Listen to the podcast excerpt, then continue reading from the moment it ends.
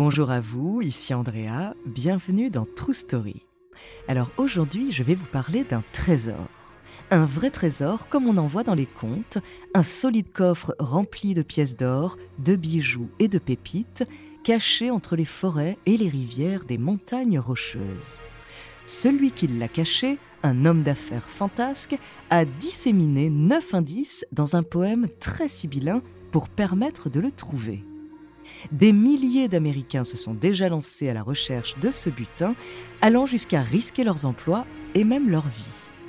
Son nom, le trésor caché de Forest Fen.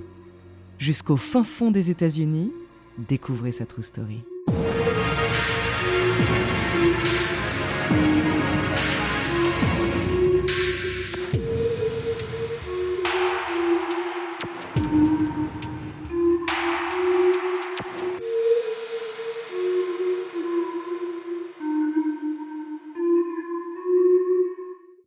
Avant de commencer à vous raconter cette histoire extraordinaire, laissez-moi vous présenter notre partenaire.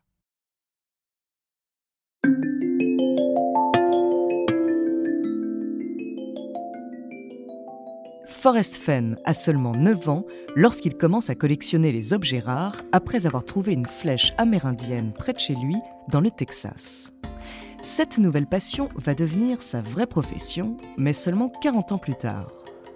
Entre-temps, le jeune homme, pas très bon à l'école, s'engage dans l'US Air Force plutôt que de rejoindre les bancs de l'université.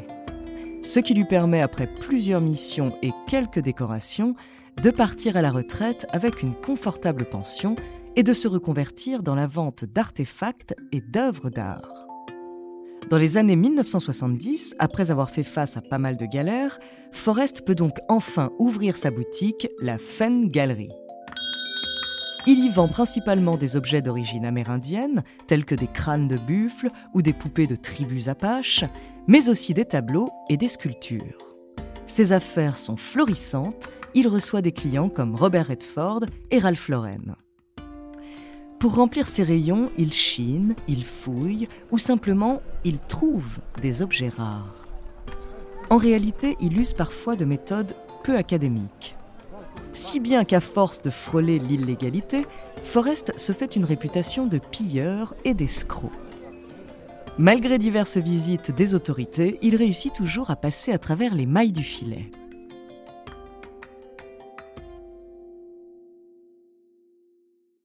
Il va cependant être rattrapé une quinzaine d'années plus tard, mais par un prédateur d'un tout autre genre.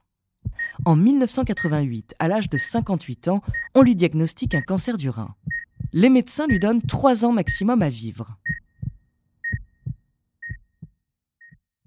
Durant les mois qui lui restent, il a une grande idée en tête pour donner envie à d'autres de partager sa passion. Il va organiser une chasse au trésor.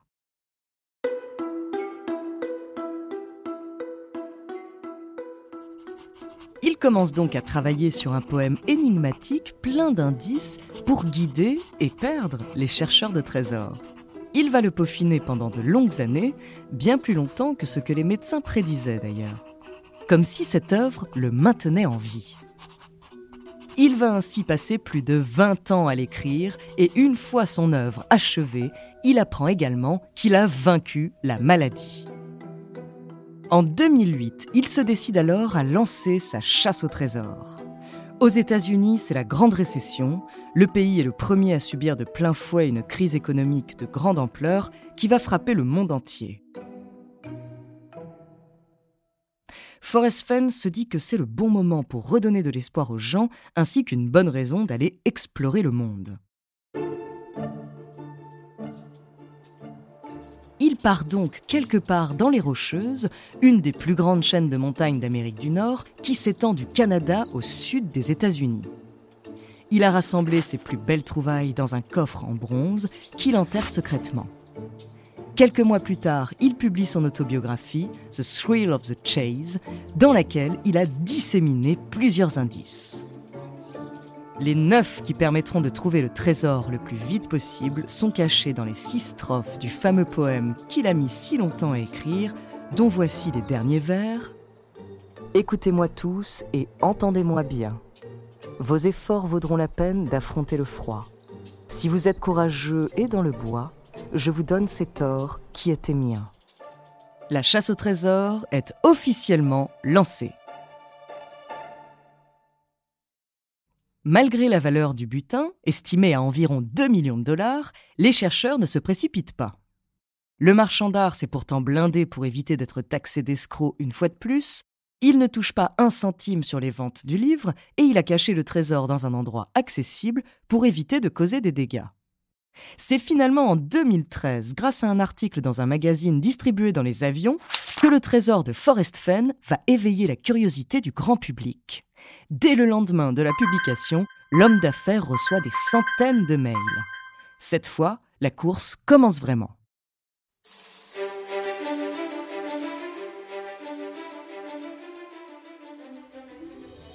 des milliers de chasseurs se mettent à la recherche du coffre. Comme l'espérait Forrest, ils se lancent dans des aventures extraordinaires. Pour beaucoup, la chasse au trésor de Fenn est une occasion de redécouvrir le monde qui les entoure.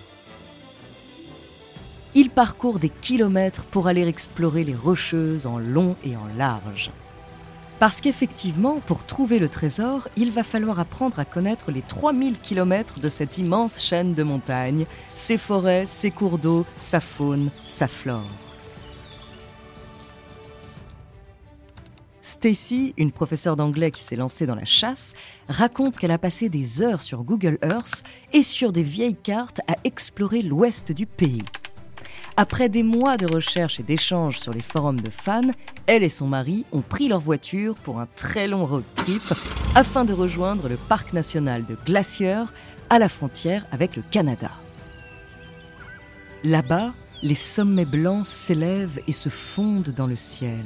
Les lacs paisibles offrent aux montagnes leurs reflets et les arbres aux hautes cimes donnent à ce décor de carte postale une aura un peu plus mystérieuse. Stacy avoue que sans la chasse au trésor, jamais elle n'aurait entrepris un tel voyage. Et même si elle est revenue bredouille, ça en valait la peine.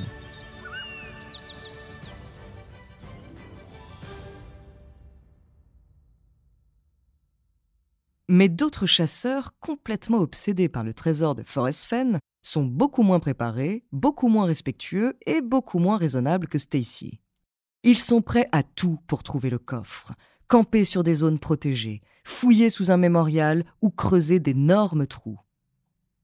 Et alors que Forrest a toujours insisté sur le fait que le trésor était facilement accessible, il l'a quand même caché alors qu'il avait déjà 80 ans, certains se sont obstinés à escalader des falaises ou à traverser des lacs en prenant des risques démesurés au péril de leur vie.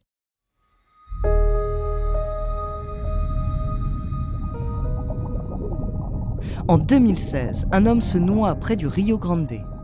L'année suivante, le corps d'un pasteur est retrouvé dans le parc de Yellowstone à peine quelques jours après qu'un autre homme ait succombé à une chute sur une pente raide. Toujours la même année, un homme d'environ 30 ans disparaît lors d'une sortie en rafting, peu de temps après avoir déménagé dans le Colorado pour poursuivre ses recherches. Et en mars 2020, après avoir été sauvé une première fois, un homme est retrouvé mort, probablement d'hypothermie, alors que son compagnon finira heureusement par se rétablir à l'hôpital quelques jours plus tard.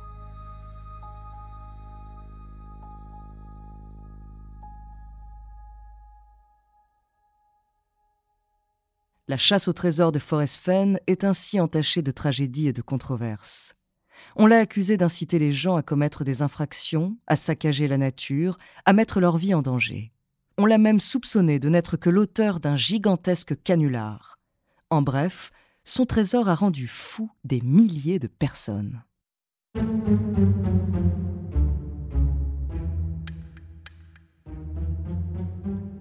Il est donc grand temps que tout cela s'arrête. Mais ce ne sont pas toutes ces disparitions qui ont mis fin à l'aventure qui durait depuis plus de dix ans.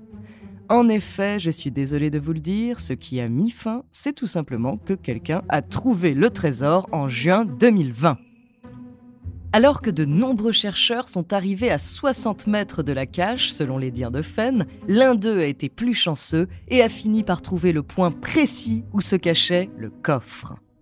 Au bout de seulement deux ans de recherche, cet ancien journaliste a déniché le précieux butin dans le Wyoming. Cependant, pendant plusieurs mois, l'identité de cette personne est restée secrète. Fenn n'en a pas dévoilé plus pour préserver la sécurité du victorieux randonneur. Il a simplement annoncé que quelqu'un avait trouvé la cachette de la malle et que la chasse était terminée.